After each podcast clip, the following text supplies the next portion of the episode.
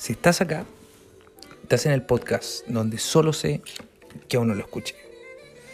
En nuestra tercera entrega del filósofo Aristóteles, nos adentraremos en el tercer periodo, el cual se llama Atenas, el cual abarca el periodo del 344 al 322 a.C. En el 336 muere asesinado Filipo y le sucede su hijo Alejandro, quien en el 335 a.C. termina de someter y pacificar Grecia. Pacificar en el buen sentido de la palabra. Aristóteles aprovecha la ocasión para volver a su ciudad donde se formó junto a Platón, Atenas.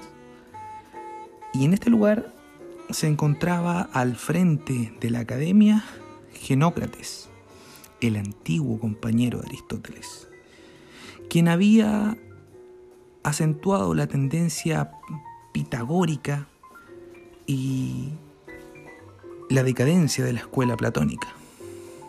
Es por ello que Aristóteles rompe definitivamente con la academia y abre su propia escuela, y le denominará el Liceo, llamado así por su cercanía a un gimnasio dedicado a Apolo Licio.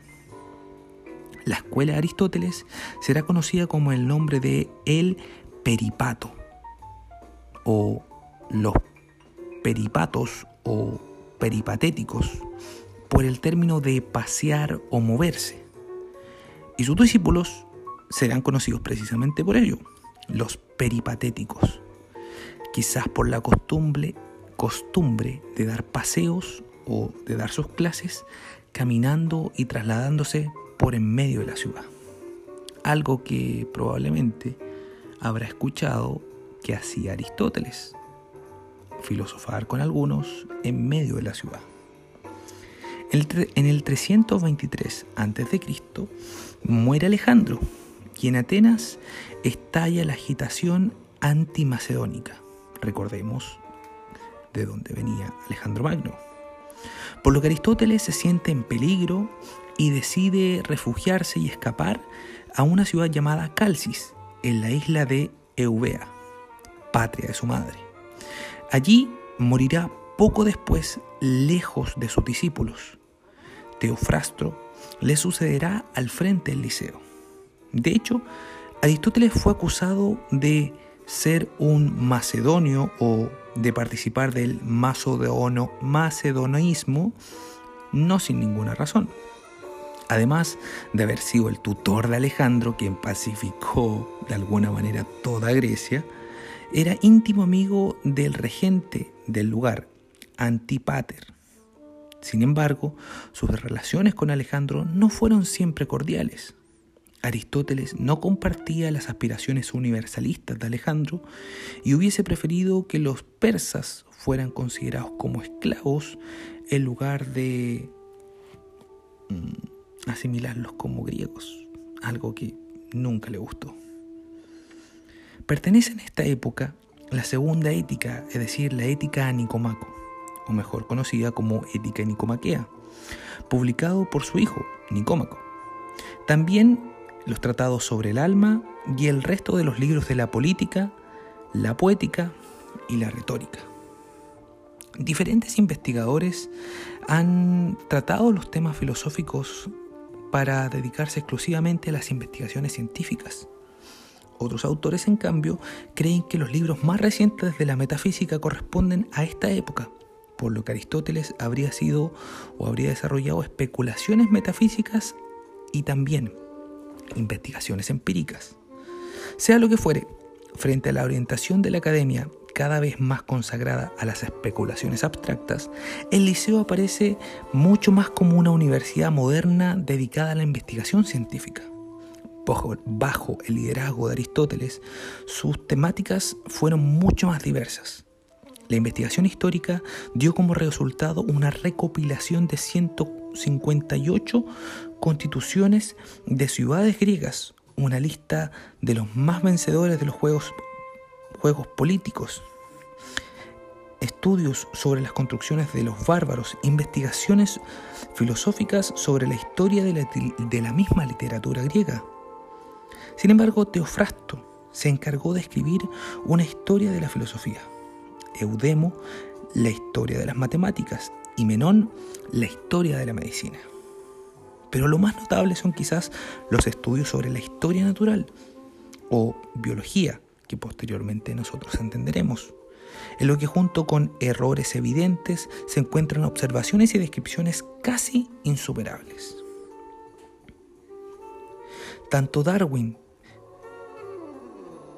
escribió luego de leer que Linneo y Cuber son mis dioses, pero son unos niños comparados con el viejo Aristóteles, en referencia a las investigaciones que éste hizo sobre biología. El principio que rige estos estudios parece ser que la generación de los animales, cito, se debe más al criterio de la observación que de las teorías, y las teorías unánimemente sí están confirmadas por hechos observables. Termina la cita. Para los griegos del siglo IV, acostumbrados únicamente al juego verbal y a las especulaciones abstractas, la observación de animales debía resultar algo demasiado inútil e innecesario. Por ello, escribe Aristóteles sobre la introducción, sobre las partes de animales, lo siguiente. Unas cosas son ingeneradas, imperecederas y eternas, mientras hay otras que están sujetas a generación y declinación. Termina la cita. Durante este proyecto aristotélico es de carácter fundamentalmente crítico, científico e investigación. Platón partió de motivaciones morales y políticas, pero Aristóteles, que era méteco en Atenas, por lo que podía participar directamente de la vida política, ya había ingresado a la academia en el momento de la teoría de las ideas. En ese tiempo, esa teoría de Platón se encontraba sometida a mucha crítica y estuvo dominado por intereses más bien teóricos. Resolver las diferencias con la teoría de las ideas es probablemente una de las formas en que este filósofo generó un distanciamiento con su maestro. De la misma manera, desarrollar una metodología apropiada, la observación, la ciencia empírica, continuando así con la tradición científica de los filósofos jónicos, una corriente de este tipo debía existir ya en la academia, especialmente desde la incorporación de un filósofo llamado Eudoxo de Cinido, notablemente geógrafo y astrónomo del lugar. Si estás acá, estás en el podcast donde solo sé que aún no lo escuché.